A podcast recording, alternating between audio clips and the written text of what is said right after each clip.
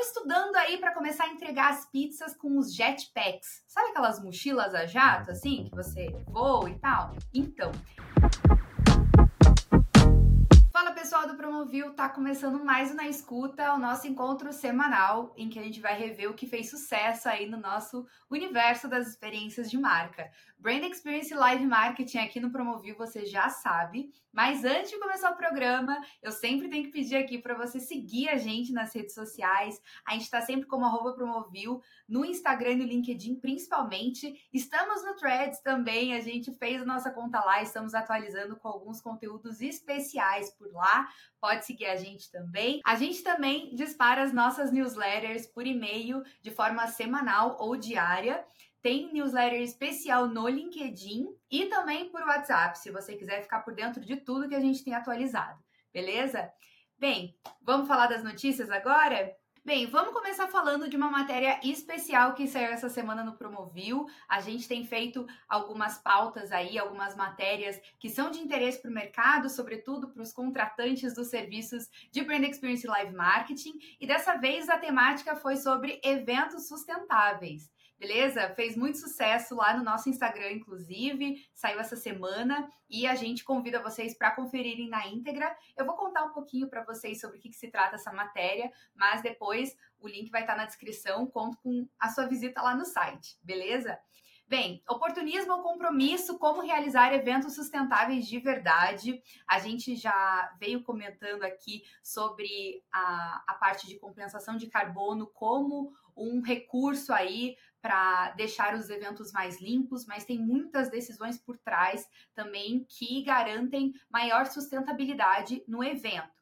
Segundo dados é, da 2023 Global Meetings and Events Forecast, estudo feito pela Meetings and Events da American Express, com a participação de 500 profissionais, Quatro em cinco profissionais de eventos levam em conta as questões de sustentabilidade ao planejar suas experiências e 76% desses adotam uma estratégia de sustentabilidade como regra. Então, é um número muito expressivo de profissionais, tanto contratantes quanto executores aí dessas ações, é, vendo essa parte da sustentabilidade, levando isso muito a sério na hora de planejar e de executar o seu evento, a sua ativação, enfim, é, a sua experiência, né? Então, o que, que vocês vão conferir nessa matéria? Porque investir em um evento sustentável é uma ótima ideia e tem se tornado cada vez mais importante, né, e necessário nesse é, nesse nosso universo aí, nesse nosso contexto atual, o que um evento precisa ter para ser considerado amigo do meio ambiente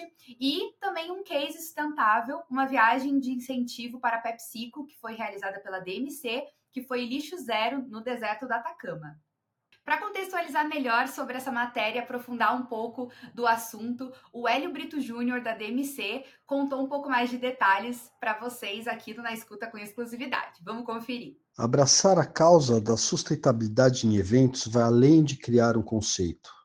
É necessário planejar o evento desde sua concepção, incorporando práticas sustentáveis em todas as etapas. A era do greenwashing está chegando ao fim e o público está atento a práticas autênticas e transparentes.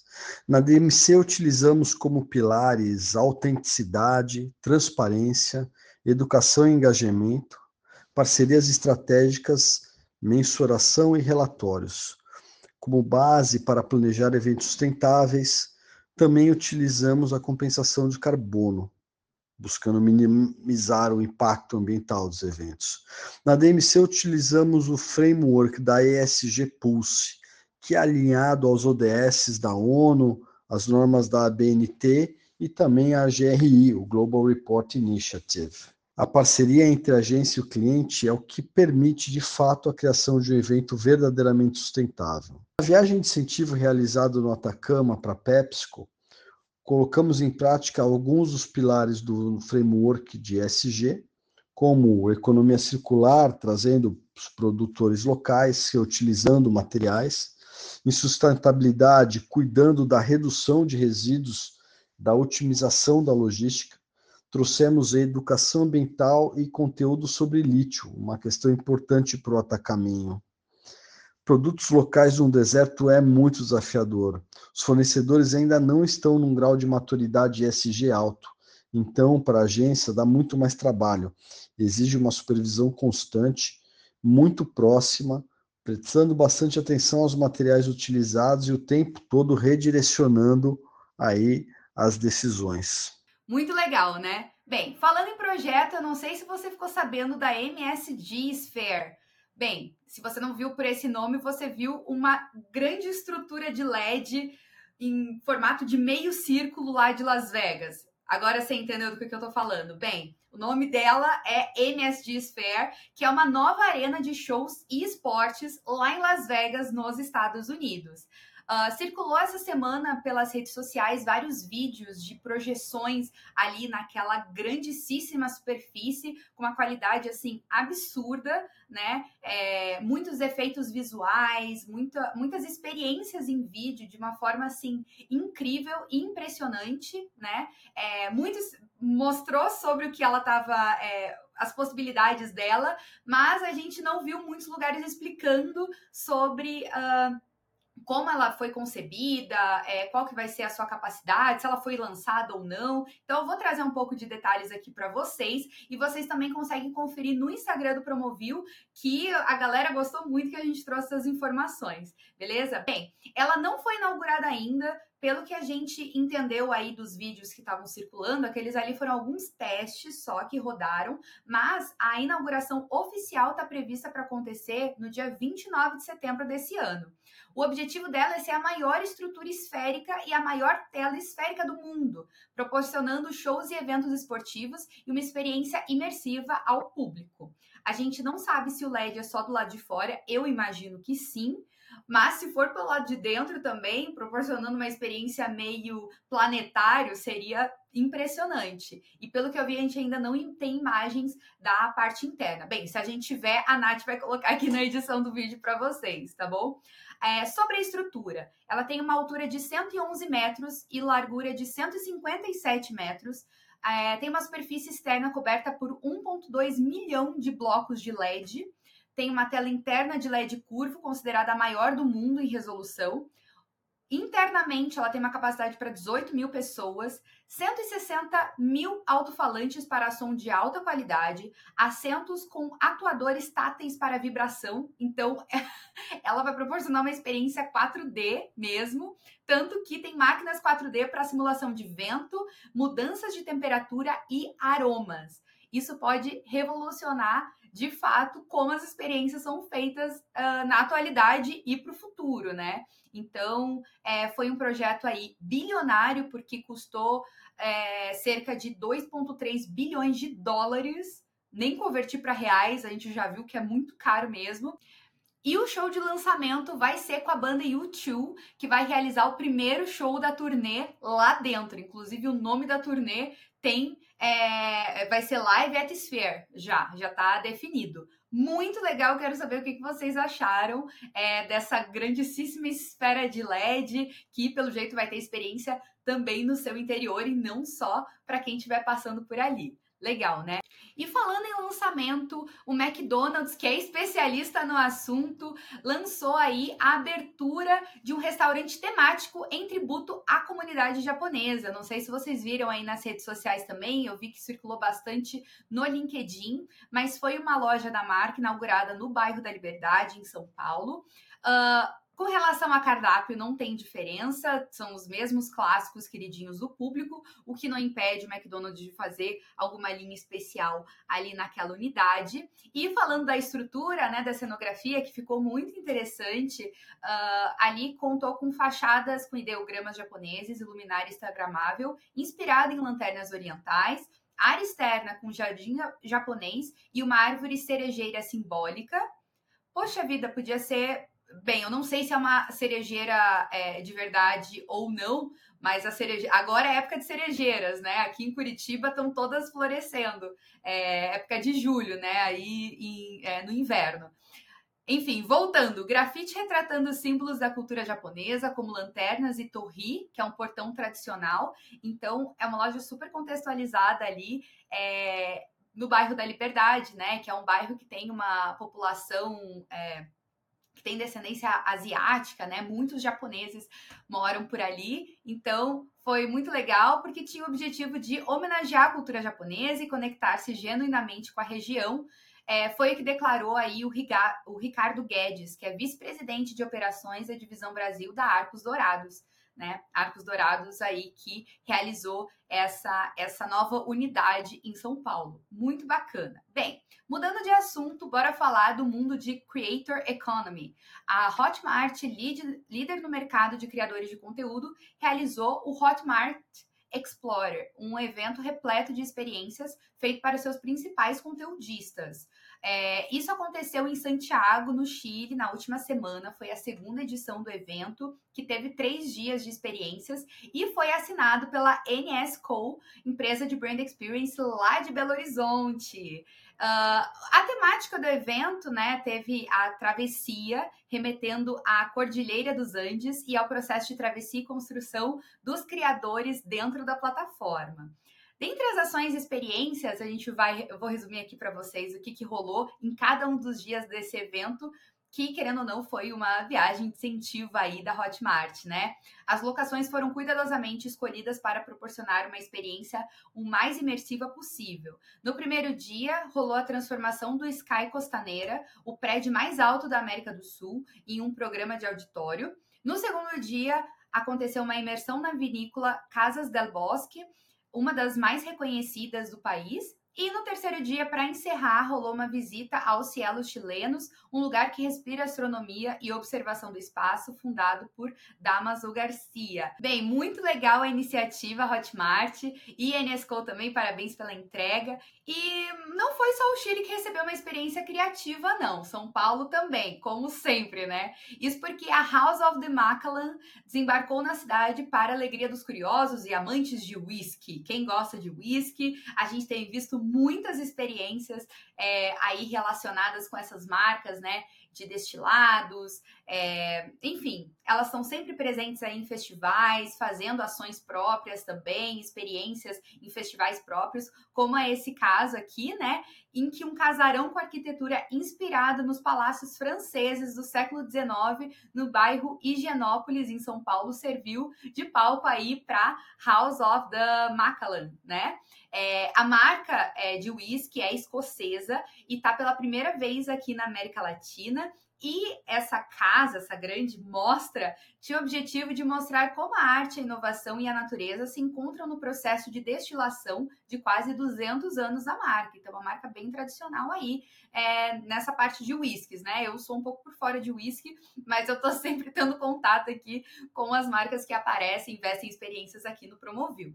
Uh, contar um pouquinho para vocês como é que foi essa experiência, né? Foram três dias de experiências imersivas. Os convidados assistiram ao processo completo de fabricação da bebida ao vivo. Teve também experiências imersivas de iluminação e aromas, instalações artísticas, interação com conteúdos digitais, bar e sala de degustação, acompanhados por consultores profissionais que puderam aí adquirir expressões e edições limitadas de The Macallan né? E por que, que eles escolheram São Paulo? A primeira cidade latino-americana a apresentar a House of the Macallan foi devido à importância do mercado brasileiro para a marca e ao potencial de crescimento do Brasil como um grande mercado emergente. É, essa experiência única, ela não está acontecendo uh, de forma super aberta assim ao público, tanto que é, além de São Paulo tem outros lugares no planeta em que a experiência vai passar, como Miami, Nova York, Los Angeles, Aspen e Bogotá. Quero saber se vocês já foram, o que, que vocês acharam da ação, que fez muito sucesso, muita gente estava querendo saber sobre isso aqui na plataforma e a gente gostou bastante. Outra casa também que vem chamando a atenção é a casa Cerave. É, essa é uma marca que sempre me intriga, que eu não sei como pronunciar. Não sei se é Cerave ou Cerave ou é, não sei mesmo. Se alguém puder me, me, me, contar depois, eu vou falar Cerave. Eu espero que vocês entendam que é uma marca de skincare, né? É, os cremes deles eu acho que são, são bem populares. Inclusive, eles são líderes na, nos Estados Unidos. O, a Casa Cerave aconteceu em São Paulo, dia 4 até o dia 8 de julho, e tinha o objetivo de alertar sobre a importância da hidratação de pele, especialmente durante o inverno, né? Que a gente está passando agora, e buscar se comunicar com a geração Z de forma divertida e acessível. A gente tem visto muitas marcas é, investirem nas próprias casas e no, em festivais proprietários, muito com esse objetivo de gerar uma conexão com o público mais jovem, que geralmente vai produzir conteúdo em cima daquele cenário e gerar uma conexão mais autêntica aí com a marca, né? É, lá rolaram ativações, experiências imersivas, conversas com especialistas sobre cuidados com a pele e descontos e brindes. Muito legal, Serave, parabéns. Mais uma marca aí apostando na experiência para se conectar com seu público. Não é mesmo?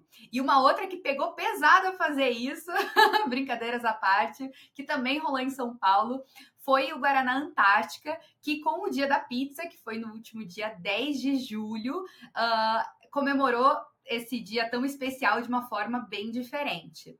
Em frente ao Shopping Cidade São Paulo, na Avenida Paulista, é, aconteceu uma parceria aí com a Habibs e a marca de refri montou uma pizzaria móvel. Sim, foram distribuídas milhares de fatias de pizza de graça ali na Avenida Paulista. Então, quem teve a sorte de passar ali naquele momento pôde se deliciar aí dessa ação super uh, generosa e comemorativa de Guaraná Antártica, junto com o Habibs, né? Em que até a apresentadora Dani Calabresa participou do evento, inclusive. Ela até repostou o, a nossa publicação no Instagram dela essa semana e foi transmitida ao vivo no Instagram do Guaraná Antártica e também da Dani Calabresa, que estava aí é, é, parceiraça aí dessa ação de Guaraná. O objetivo era celebrar a tradicional união entre pizza e Guaraná Antártica, destacando como essa combinação se tornou uma marca registrada do Brasil, além de Guaraná e pipoca, né? A gente sabe que essa é uma relação antiga que a marca tem e agora eles estão também se conectando com essa outra comidinha aí que é a pizza, que também é muito adorada uh, pelos brasileiros, né? Isso me fez lembrar também é, de alguma ação envolvendo pizza. Muitas ações envolvendo pizza acontecem, na verdade, na Avenida Paulista. Já teve outras que eu comentei aqui no Na Escuta, mas eu não tô me lembrando exatamente qual foi a marca. Não sei se foi Pizza Hut. Uh, ou Dominus, que são sempre outras também, né, que estão sempre em alta nesse assunto. E, enfim, é, é, é algo muito tradicional. E continuando nesse assunto aí da pizza, né? Teve dia da pizza, tudo mais. Não sei se vocês comeram pizza nesse dia. Eu esqueci. Vou, vou confessar para vocês que eu esqueci. Mas sexta-feira, na sexta-feira eu comi. Então eu acho que tá paga aí do, do dia da pizza, né? Falando em Dominus, que eu acabei de me lembrar, é, eles vão Estão estudando aí para começar a entregar as pizzas com os jetpacks. Sabe aquelas mochilas a jato, assim, que você voa e tal? Então, eles querem inovar e entregar os seus produtos com esta mochila. Pensem, gente, tipo, é um tipo de coisa que a gente pensava que fosse acontecer num futuro distante. A gente já viu acontecendo, mas eles estão estudando isso para valer.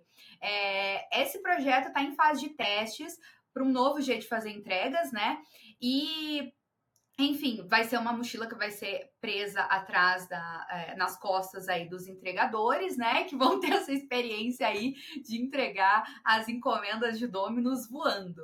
A marca realizou esse experimento durante o festival de Glastonbury, no Reino Unido, em parceria com a empresa Gravity Industries e ainda não tem data prevista para isso acontecer de fato, né? Então eles ainda estão testando, mas a marca planeja explorar essa tecnologia do jetpack para futuras entregas de pizza, tornando-a um, uma opção potencial para clientes em outros locais.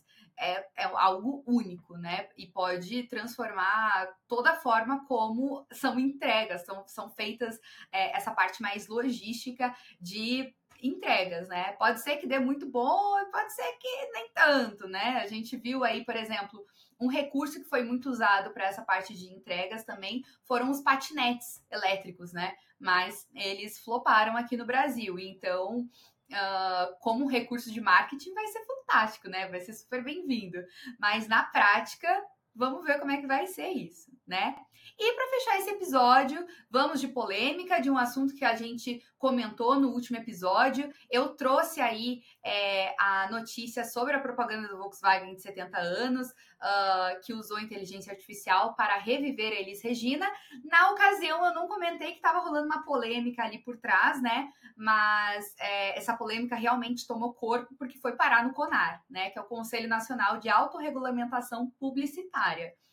Então, vou explicar para vocês, é, retomar para quem perdeu, né? Eu acho muito difícil alguém que seja do MEI que não tenha sido impactado ou tenha ouvido falar sobre essa campanha, mas é, a campanha foi Volkswagen Brasil 70, o novo veio de novo, com Elis Regina de Inteligência Artificial, cantando com a, a, filha Maria Rita, né? Essa representação ética foi aberta no último dia 10 de julho e foi aberta por conta de diversas queixas de consumidores, inclusive, porque teve questões levantadas aí, né, por essa denúncia, que é a ética na utilização de inteligência artificial ou IA para trazer de volta à vida, entre aspas, uma pessoa falecida é, porque gera possível confusão entre ficção e realidade, especialmente para crianças e adolescentes, né? Então é algo que é tão realista que você não sabe distinguir. E isso tá, enfim, tem N discussões a respeito dessa parte de a gente